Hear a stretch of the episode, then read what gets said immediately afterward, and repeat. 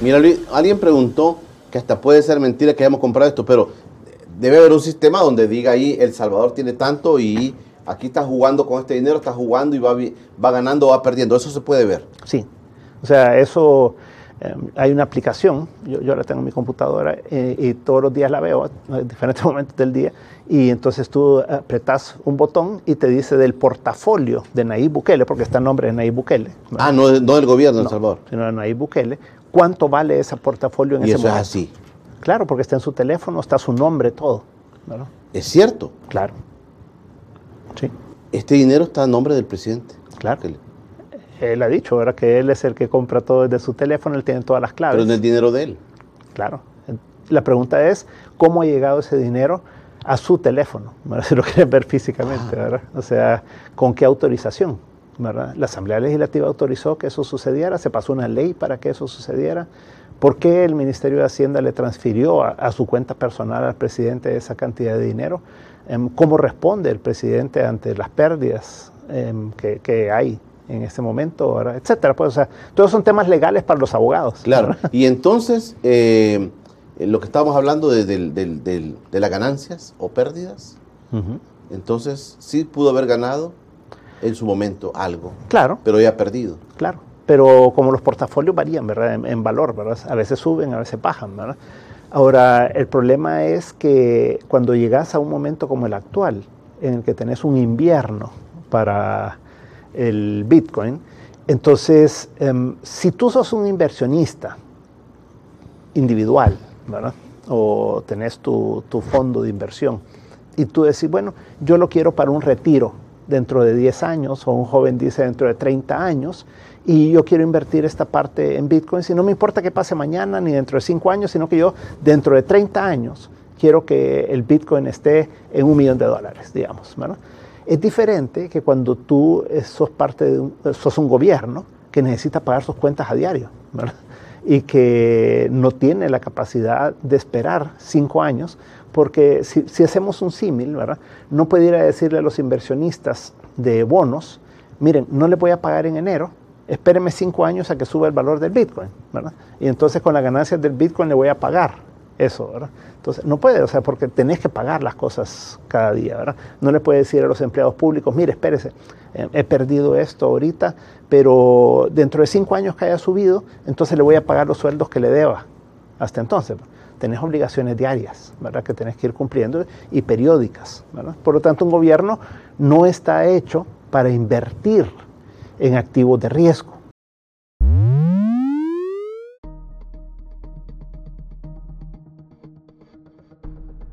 La pregunta es, si el presidente de la República está comprando a nombre de Nayib Bukele y el ministro de Hacienda le, le está transfiriendo a Nayib Bukele dinero del pueblo, aquí, hay, aquí es esto, hay constitución de delitos. Aquí hay constitución de delitos. Aquí el hombre está robando. Y alguien va a decir, sí, pero es que el presidente de la República lo va a regresar. Vea, cuando usted compra Bitcoin, cuando invierte en el bloque total del Bitcoin, como lo ha hecho el presidente de la República, porque el presidente no ha fraccionado el bloque, sino que lo ha comprado en su totalidad, el bloque, el bloque es esta parte. Pongamos esta parte, pongamos esta caja para ilustrarnos.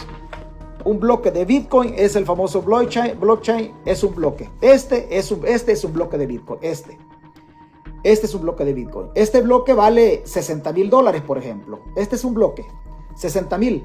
Bukele lo ha comprado entero. Lo ha comprado entero. Ha comprado más de 2 mil bloques de estos. Si lo fraccionamos, si lo fraccionamos en 4, ¿cuánto vale 60 entre 4? A 15 mil pesos cada pedacito. Se fracciona en cuatro partes a 15 mil dólares. Bukele no ha comprado parte de Bitcoin, ha comprado el bloque completo. Ese bloque, completo, cuando inició las operaciones, costó entre 50 y 52 mil dólares. Lo compró Nayib Bukele. Hoy el bloque, ese bloque anda en 20 mil. Se han perdido más o menos 30 mil dólares. 30 mil dólares. ¿Quién ha perdido en, este, en esta situación? Nayib Bukele no ha perdido porque no es su dinero. Quien ha perdido es el pueblo porque el dinero con el que Nayib Bukele ha comprado es dinero del pueblo. Vámonos al otro lado. Imaginemos que, imaginémonos que recupera el valor el Bitcoin. Imaginemos que recupera el valor el Bitcoin, que de 20 mil regresa a 50 mil y que recupere el valor. No se ha perdido nada, digamos así en el ejemplo, no he perdido nada. Al recuperar el valor, ¿quién gana? Gana la persona que invirtió su dinero. ¿Quién invirtió el dinero? Nayib Bukele. Pero el dinero venía del, del Estado. Sí, pero el que gana es Nayib Bukele, no el Estado. La pérdida sí, la pérdida la asumió el Estado, la asumimos todos. Pero cuando gane Nayib Bukele se puede hacer el loco. ¿Quién gana? Gana él como persona natural, pero lo compra con fondos propios. Cada bloque, cuando usted compra un bloque, cuando usted compra este bloque, este bloque tiene una llave o tiene una clave. Esta clave es propicia o prudente no perderla, porque es la clave del bloque. Esa clave le va a servir a usted cuando usted diga, bueno, el, Bitcoin yo lo compré en 20 mil, hoy vale 25 mil. Un ejemplo, usted está ganando 5 mil dólares y dice, voy a vender el bloque porque voy a ganar 5 mil. Usted tiene que vender junto a él, al bloque, junto en la operación, la clave. La clave, esa llave que tiene el Bitcoin. ¿Quién tiene la llave de los Bitcoins de El Salvador? ¿Quién tiene las llaves de los bitcoins? del 2000 y algo de llaves. Hay más de 2000 bitcoins comprados con dinero del pueblo, pero los compró la persona de Nayib Bukele. Ya usted escuchó a Luis Membreño, a mi medida yo he tratado de explicarle. Hay más de 2000 llaves. ¿Quién tiene las llaves? El Ministerio de Hacienda no las puede tener. ¿Por qué? Porque lo compró Nayib Bukele. Aunque el dinero venga del Ministerio de Hacienda, lo ha comprado la persona natural de Nayib Bukele. El día que Bukele deje de ser presidente en las condiciones actuales, si ahorita Bukele deja de ser presidente, los bitcoins, ¿de quién son? De Nayib Bukele. Él se puede ir para Palestina a exiliarse a un país de allá del Medio Oriente y no regresar nunca y se lleva los 2000 bitcoins. Porque ¿de quién son? Son de Nayib Bukele, con dinero del pueblo. A nosotros nos va a dejar un tema de carácter legal para procesar a Nayib Bukele para recuperar el dinero invertido en los 2000 bitcoins. Sí, pero los bitcoins son de Nayib Bukele. Las llaves no quedaron en poder del Estado. Las llaves quedan en poder de quién? En poder de la persona o de la empresa que Bukele designe. ¿Sabes qué? Teneme la llave. Porque los bitcoins de quién son? De Bukele, reitero. De Bukele. Bukele va a seleccionar quién tiene la llave. Como lo que sucede en El Salvador. ¿Quién tiene la llave de los bitcoins?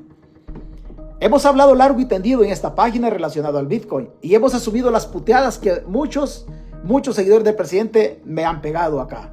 Muchos seguidores. Veamos quién tiene el Bitcoin. Este es un mundo de información en donde todo está relacionado. Absolutamente todo está relacionado. ¿Quién tiene el Bitcoin? Aquí en esta página ya lo habíamos tocado. Que por la premura no nos habíamos puesto muy buzos. Es otra cosa. Pero acá ya habíamos tocado quién tiene el Bitcoin. De quién es el dueño del Bitcoin. Perdón, quién tiene la llave del Bitcoin. ¿Quién tiene las llaves? En este caso del Bitcoin en El Salvador. Todo indica que la empresa que tiene las llaves se llama BitGo. V grande y T de tomate, juntito todo, G de gato y O de Oscar. BitGo, grábese en la mente. BitGo es una empresa estadounidense sancionada por los norteamericanos que no puede operar en Estados Unidos. Es la que tiene la llave de más de 2.000 Bitcoin en El Salvador. ¿Quién la buscó? El Estado salvadoreño no, la buscó Nayib Bukele porque él es el dueño del Bitcoin. Este, Bukele buscó quien le tuviera las llaves o las claves de cada bloque. Vea, el 5, el 5 de enero de este año sale, sale una información en los Estados Unidos. Sale una información. BitGo, dicen los gringos, es una empresa multada en enero del 2021 por no bloquear el acceso a sus servicios a ciudadanos de varios países sancionados por Estados Unidos u organizaciones vinculadas con terrorismo. Por su parte, el ministro de Hacienda de El Salvador dice que el dueño de las criptomonedas es Bandesal. Falso. Es absolutamente falso. No es el dueño de las criptomonedas. El dueño de los, perdón, el dueño de los de las llaves. Bandesal es la institución estatal salvadoreña que formó o conformó el fideicomiso, pero no es la, no es la que tiene las claves, no es Bandesal, eso es absolutamente falso. Eso es absolutamente falso, lo tiene BitGo, quien fue multada en enero del 2021 por los norteamericanos por abrir o hacer negocios con ciudadanos sancionados por los Estados Unidos o con países sancionados por los Estados Unidos a través de cuál lista? A través de la lista Maninsky. Recuerde usted que la colocha resino está sancionada por la lista Maninsky